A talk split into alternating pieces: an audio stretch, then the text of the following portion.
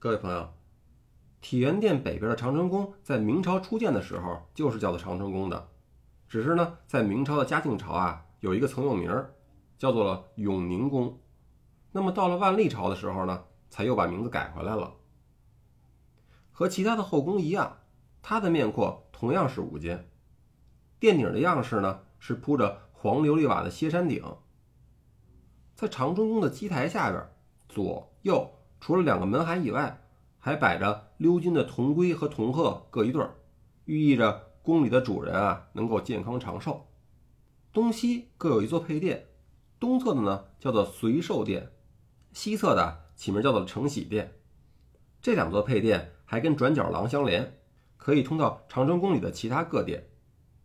在明清两代，长春宫都是后妃的居所，其中最著名的。就是清朝的乾隆皇帝的孝贤皇后，以及晚清时期操持国政的慈禧太后。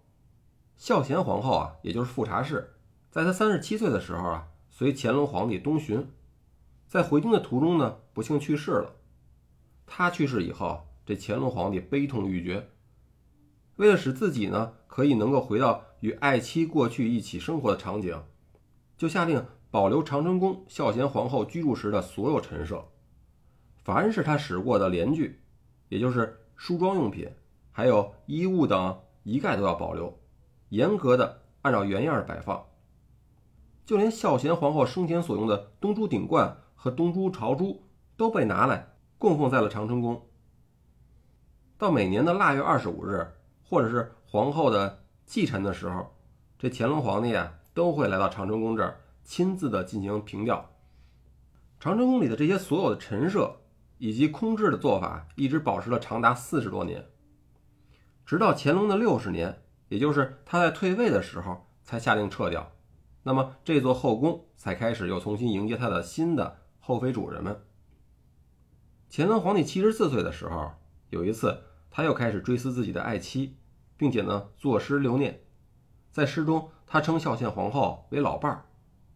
这老伴儿老伴儿老来是伴，要知道。这世间啊，也许只有长久的陪伴才是最大的爱。由此可见呢，乾隆皇帝呢对妻子的感情啊是多么的深厚。乾隆一生呢，据说写诗有好几万首，其中啊不乏烂作。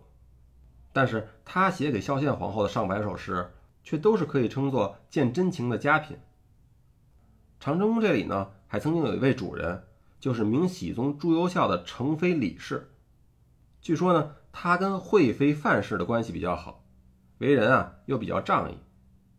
那有一次呢，在给皇帝侍寝的时候，他替当时已经被幽禁的惠妃求情，结果啊被皇帝的乳母客氏和宦官魏忠贤给知道了，就对他非常不满，认为李氏替人求情都不来找他们，而是呢直接去求皇上，简直啊就是没拿他们当根葱，所以呢就找机会把承妃李氏啊给软禁了起来。而且呢，给他还断了伙食。要说啊，这李氏也算不简单，可以称作是未雨绸缪。因为在三年前，玉妃张氏呢就是这么被活活饿死的，所以他平时就在宫墙的夹缝里啊藏了不少吃的。正是因为这些存粮，过了半拉月，等明熹宗想起他来叫他面君的时候啊，他竟然都活得好好的。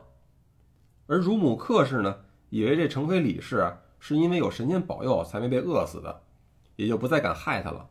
但还是找了个机会，让这皇帝把李氏变成了宫女，轰到这西屋所啊当苦劳力去了。咱们在这儿稍微的简单介绍一下这个乳母克氏。她呢，在自己丈夫死后不久啊，就开始耐不住寂寞了。但后宫里除了皇帝以外，也没其他男人啊。于是她就开始跟宫中的太监首领接纳交欢，大搞不正当关系。他先是跟大太监魏朝胡搞，等后来发现大太监魏忠贤更有势力，于是呢就另投新欢，脚踩两只船。可这样一来啊，两位大太监的醋缸呢就都打翻了。一天，这二位居然在乾清宫里大打出手，后来干脆找皇帝来评理。要说这简直就是藐视天子的行为，可咱们这位皇帝朱由校啊，居然没有龙颜大怒。说克氏要是喜欢谁，就跟谁在一起吧。结果克氏对皇帝说自己呢，还是更愿意跟魏忠贤在一块儿。于是啊，在皇帝的做主之下，才算是结束了这段比较变态的三角恋关系。不过啊，也许是因为作恶太多，等到崇祯皇帝继位以后，很快就给这位客氏定了罪，然后呢，派人用鞭子把这位喜宗皇帝的奶妈活活给打死了。到这儿呢，您可能发现了，这东西六宫啊，感觉好像建制有点不太一样。东六宫呢是属于三行两列的一个典型的坤卦的模样，而这个西六宫啊就没这么规整了。其实，在明朝初建那会儿啊，东西六宫差不多，只不过咱们这位慈禧老佛爷啊太喜欢房屋改造了，所以把原本很规整的西六宫呢改成了如今这副模样。但是话说回来，这紫禁城里真正最能搞房屋拆迁的啊，还真不是他，而是乾隆皇帝。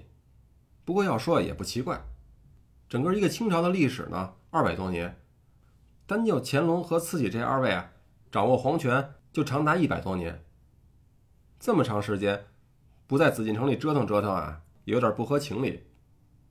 但是中国古代的建筑呢，都是非常讲风水的，这皇家宫殿啊就更不例外了。您看啊，这慈禧太后把好好的一个西六宫的坤卦呢，整的一个不伦不类，难怪这大清朝的皇权啊，被这个女人啊操控了好几十年。当然了，这就是我的一个瞎联系，您呢全当是听了个笑话。好了，长春宫咱们现在看的差不多了，咱们啊再去后边的咸丰宫看看。